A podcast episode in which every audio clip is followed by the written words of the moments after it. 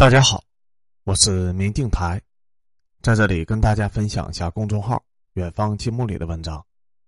本期文章的题目是用简单的语言帮你理解时空旅行和光速不变。文章发表于二零二二年十月十二日。很多人都对爱因斯坦的时空旅行感兴趣，全球的科学家都证实时空旅行确实理论上是可行的。但为什么时空旅行可行？几乎所有的文章都是非常的生涩难懂，全篇都是密密麻麻的证明公式，不利于普通人的理解。于是我今天就用简单的语言，把最核心的几个东西抽出来，公式省略，写一篇让人一看就懂的东西来解释时空旅行的原理，做我最擅长的科普工作。要理解为什么时空旅行可行，首先就要理解光速不变原理，因为光速不变，所以才存在时空旅行的可能。从字面的意思来说，光速不变指的就是物体的速度永远不可能超过光速，但实际并不是的。物体的速度是可以超过光速的，但这要看你采用了哪个参考系。光速有一个非常重要的特性，严重颠覆了普通人的认知。只要你理解了这一点，就会消除大部分对于时空旅行的误解。假设你在宇宙飞船上向前发射了一束光，光以光速。也就是三十万公里每秒的速度前进，然后你立即启动飞船，以十万公里每秒的速度向前追赶这束光。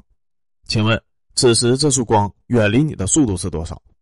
按照正常人的理解，光向前三十万公里每秒，你向前十万公里每秒，所以此时光远离你的速度应该是二十万公里每秒。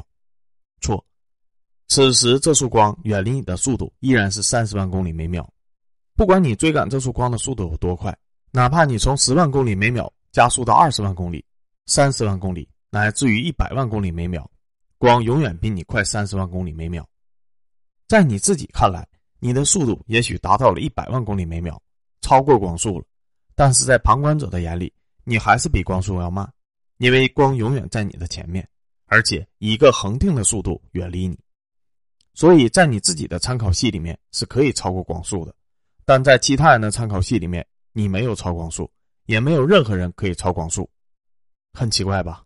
但还有更加奇怪的：如果你在向前发射这束光以后，立即以十万公里每秒的速度后退，远离这束光，理论上说，此时这束光离开你的速度应该是四十万公里每秒，但实际上并不是。此时这束光远离你的速度还是三十万公里每秒，哪怕你不断的向后加速，加速到了三十万公里每秒。乃至于更高的一百万公里每秒，光远离你的速度还是三十万公里每秒，不会快一丝一毫。出现这种奇怪的现象，是因为当你拥有速度以后，你的时间和空间的关系就发生了扭曲。速度越快，则扭曲的程度越严重。你疯狂增加你的速度，但光远离你或者是接近你的速度却是固定的，那你多出来的速度哪里去了呢？转化成为了时间。你疯狂的加速。达到了超光速，速度十倍于光速，十光年的距离，你一年就到了。但实际上，你的速度是远低于光速的。其他人看你还是按照低于光速的速度慢慢的飞过来的，但其他人过了十年，你这里才过了一年，所以你感觉自己一年就到了，肉体也只衰老了一岁，看起来好像是超光速了。这就是时空旅行的理论基础。有人说这都是扯淡，都是歪理邪说。利用大量让人看不懂的公式反复推导出来的谬论，没有任何的证据。如果没有证据，那时空旅行就是一个假说，不会被当成理论，也不会那么火。证据当然是有的，而且很常见。一九七一年，为了证实爱因斯坦的这一颠覆的常识，怎么看都是扯淡，但偏偏从理论和公式层面，怎么都找不出漏洞的光速不变原理。科学家设计出了中慢实验。人类确实不能达到很高的速度，但是按照爱因斯坦的理论，哪怕速度仅有一米每秒，也会发生时空扭曲，只不过扭曲的程度很微弱而已。那既然如此，就代表着时空扭曲是可以测量的。铯原子中，人类最精确的计时工具，每经过一千万年，误差最多不超过一秒。科学家把四台的铯原子钟分别放在了两架飞机上。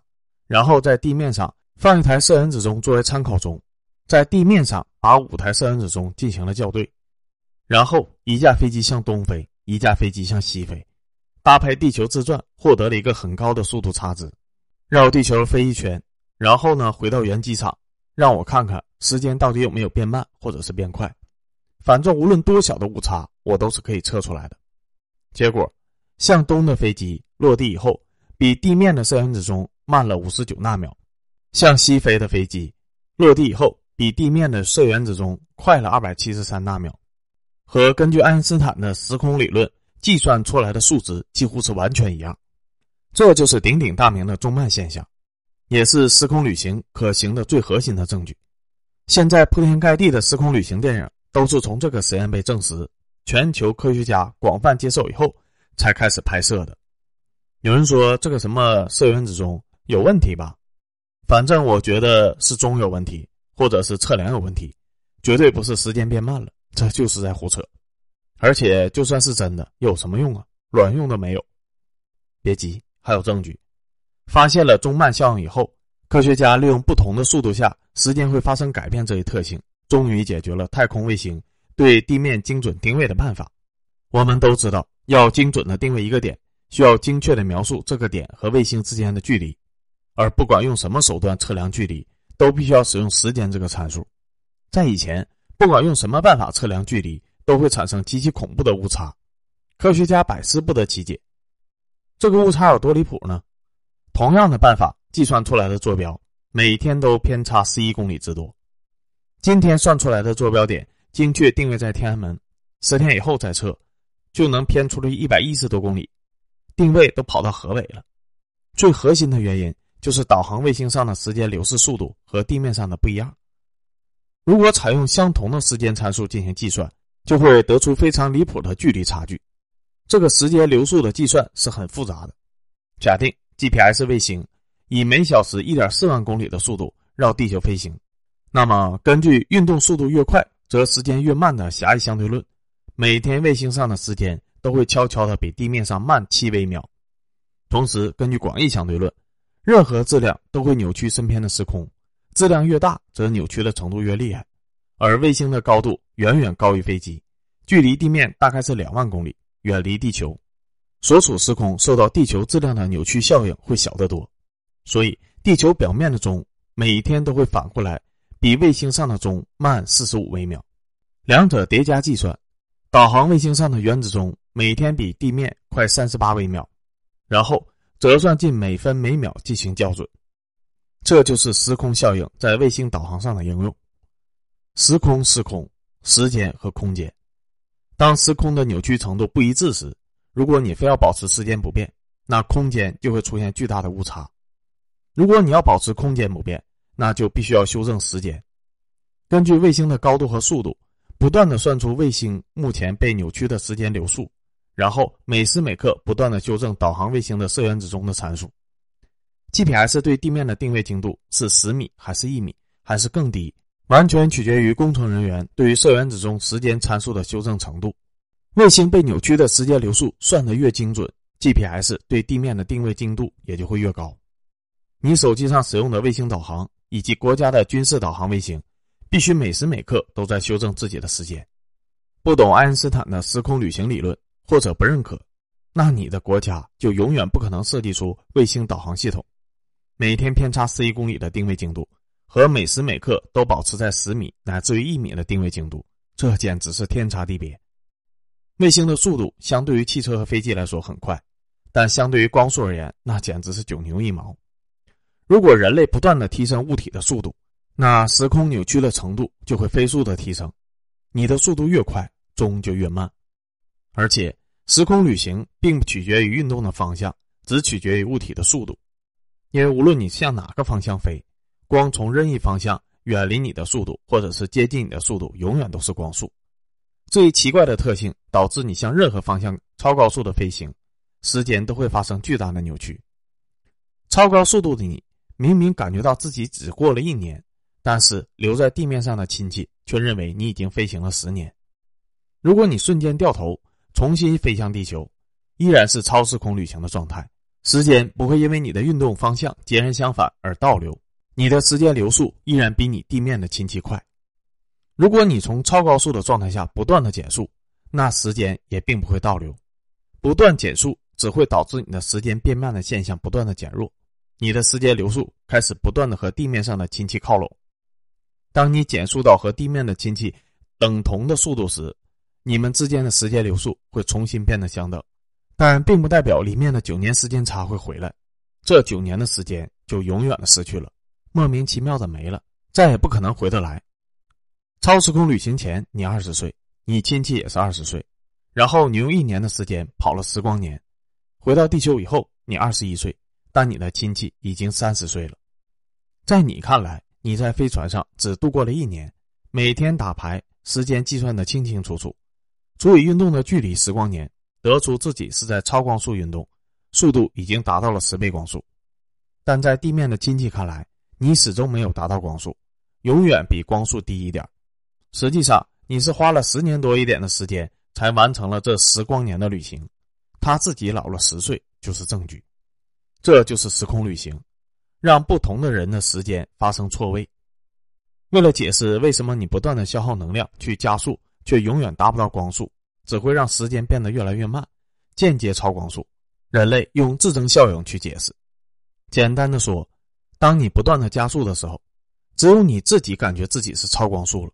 外界看来，你只会越来越接近光速，而随之带来的是你的质量飞速的增加，加速的能量都被转化成为了质量，而你所在的飞船上的时间变慢，则是因为自身的质量飞速增加对周围的时空的扭曲。当你不断减速的时候，质量在飞速的减小，对周围时空的扭曲也在减少，然后时间的流速开始恢复正常。所以，物体可以超光速进行时空旅行。又不可以超光速，这并不矛盾，也不是爱因斯坦的相对论在狡辩。但时空旅行并不代表了能回到过去。理解了原理之后，你就会知道这完全是不可能的事情。那完全都是电影为了突出艺术效果而在瞎掰。无论多快的速度，都只会让时间变慢，越来越慢。但再慢也不会是负数，它永远是一个正值。慢到极致，你在飞船里面过一年。外界可能已经过了几千年，但你在超光速飞船里面也永远只能活一百年。以你自己为中心的时间参考系是永远都不会变的，所以才叫做钟慢效应。钟变慢了，外界看似你活了几万年，其实你还是只活了一百年。钟慢效应并不能改变宇宙飞船经历的真实的时间，但是可以压缩时间。空间不能变，那就扭曲时间，比如超时空旅行。时间不能变，那就扭曲空间，比如人类目前琢磨的所谓的虫洞或者是空间折叠。反正时空是联动的，想在星空中高速的移动，必须要至少扭曲一个，所以叫做时空效应。至于为什么无论你向哪个方向飞，以多快的速度飞，光都永远是以光速的 c 值远离你或者是接近你，为什么光速会有如此奇怪的特性呢？这个叫做宇宙常数。没有人知道为什么，科学家只知道宇宙就是这么运转的。目前最顶级的宇宙常数就是光速 c 值，无人可以突破。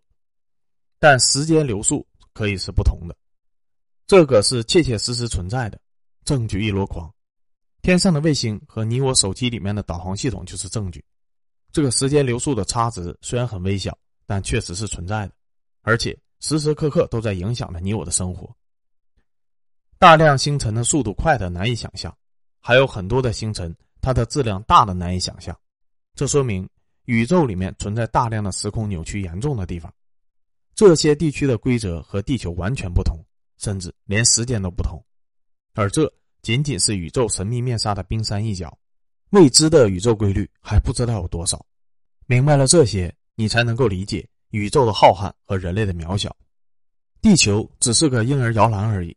星辰大海才是人类的未来，因为那里存在着无限的可能。